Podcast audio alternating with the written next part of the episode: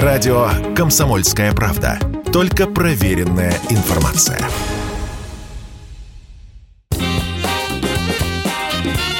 Был бы повод. Здравствуйте, я Михаил Антонов, и эта программа «Был бы повод» 14 июля на календаре и рассказ о событиях, которые происходили в этот день, но в разные годы, ждет вас сегодняшней передаче. 1933 год. На экранах американских кинотеатров новый мультипликационный герой. Моряк с непомерно большими руками, который становится суперсильным после употребления банки шпината. Так публика знакомится с Папаем. Oh, I'm Popeye the Sailor Man. I'm strong to the finish, cause I eat spinach. I'm Popeye the Sailor Man.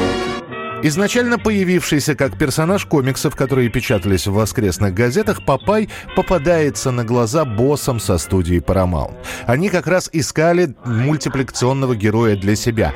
К тому времени своих мультипликационных знаковых персонажей уже выпускал Disney с Микки Маусом, United Artists, Universal, и вот компания Paramount решила присмотреть для себя героя. У них уже была красотка Бетти Бу, но ее постоянно постоянно критиковали за недетский вид, и поэтому требовался настоящий герой, таким, каким и оказался Папай. Все истории с этим моряком, все мультфильмы крутились около одного. Папай пытался завоевать сердце длинноногой девушки Оли, а ему постоянно мешал соперник по имени Бруно. И в финале мультфильма Папай доставал банку консервированного шпината, съедал его и становился очень сильным, после чего побеждал врага. Be silly, Alice. Here, you hold it. Oh, dear. Говорят, что присутствие шпината проплатила в мультфильме одна из компаний. И действительно, после Папая, после этих мультиков, спрос на шпинат вырос в несколько десятков раз в США. Всего в довоенные годы на Paramount будет выпущено более сотни мультфильмов с Папаем, который вскоре станет одним из самых узнаваемых мультипликационных героев. 1939 год, 14 июля. Об этом происшествии советские газеты сообщают всего несколькими строчками. В результате бандитского нападения погибла бывшая жена Сергея Есенина, в настоящем супруга театрального режиссера Всеволода Мейерхольда, актриса Зинаида Райх. Вот когда госпожа смерти подойдет неслышными стопами к нашему изголовью и, сказав «ага», начнет отнимать драгоценную и до сих пор милую жизнь, мы, вероятно, наибольше всего пожалеем об одном чувстве, которое нам при этом придется потерять. Прошло всего две с небольшим недели с ареста самого Мейерхольда, который будет обвинен как враг народа и расстрелян в 1940 году. Райх попытается несколько раз попасть на прием на Лубянку, но неизменно будет получать отказы. В тот день она находится дома, в своей квартире в Брюсовом переулке. Что там произошло, досконально неизвестно, но по данным следствия в помещение проникли неизвестные личности и просто убили актрису актрису. Убили зверски, не боясь шума. 17 ножевых ранений после насчитают судмедэксперты. Никакие драгоценности из дома взяты не были. То ли предчувствуя что-то, то ли по чистой случайности, именно в этот вечер Зинаида Райх отправит детей ночевать в другое место. Говорят, что у нее было на этот вечер назначено свидание, и в первые дни появится даже подозреваемый, один из солистов Большого театра. После, по подозрению в грабеже, арестуют еще троих, которых приговорят к расстрелу. Хотя странно, будет формулировка «грабеж», но из дома не пропадет ни одна вещь. Райх похоронят на Ваганьковском, неподалеку от могилы первого мужа Сергея Есенина. На похороны придут всего лишь несколько человек, которые не побоятся сказать последнее «прости» жене врага народа. Мейерхольда, разумеется, на похороны не пустят, об убийстве жены ему сообщат на одном из допросов. Это убийство так и останется нераскрытым. 1946 год, 14 июля. Американцы получают настольную книгу по воспитанию детей. В свет выходит «Уход за ребенком и его воспитание». Автор Бенджамин Спок.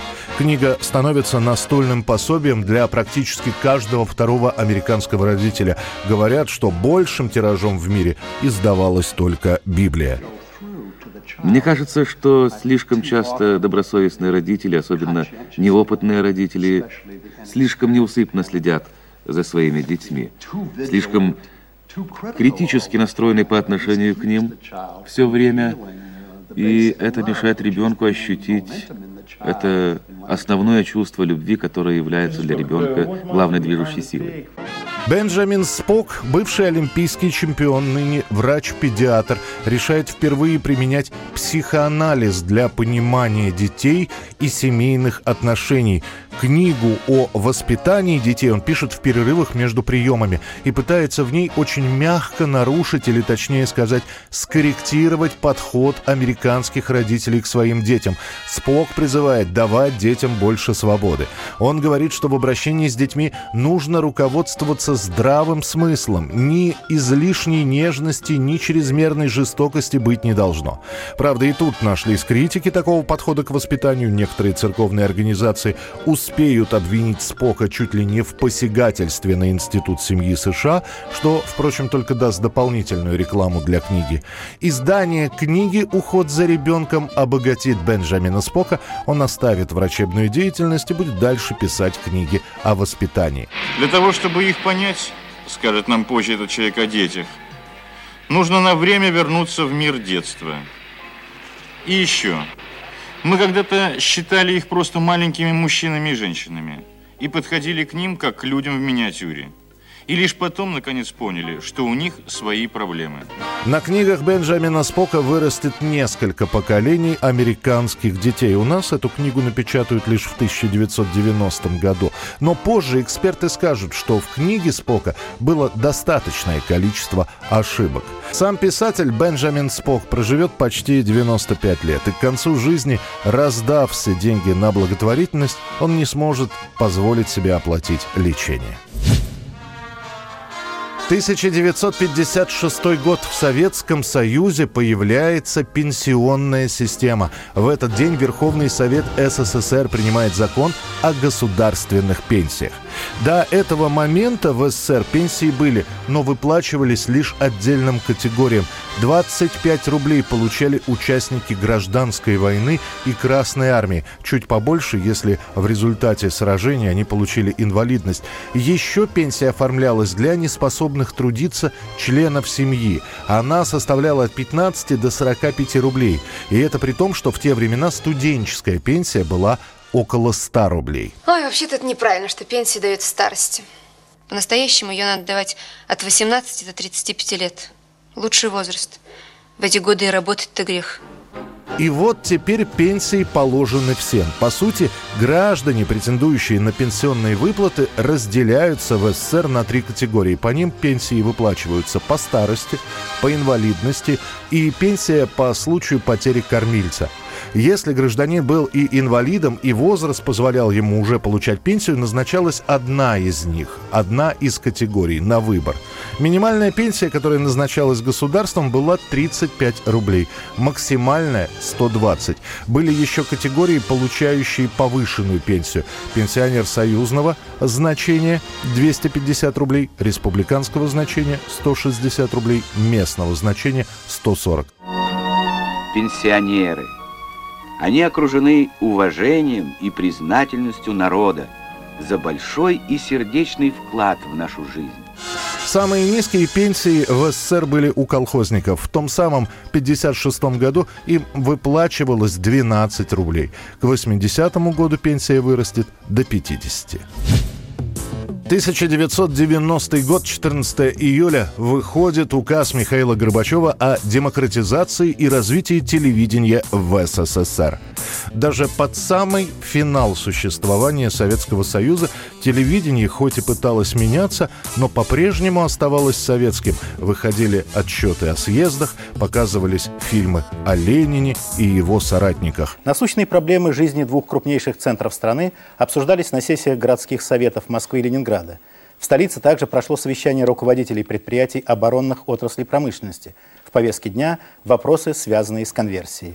Но при этом на советском телевидении все чаще появлялись иностранные исполнители. Была открыта программа «Взгляд», возродили когда-то закрытый КВН. И вот теперь указом Горбачева принимается решение создать компанию, которая была бы не подвластна контролю Гостелерадио СССР. Этим документом разрешалось создание радио и телевизионных каналов, которые теперь не должны согласовывать свои программы и передачи с высшими инстанциями инстанциями.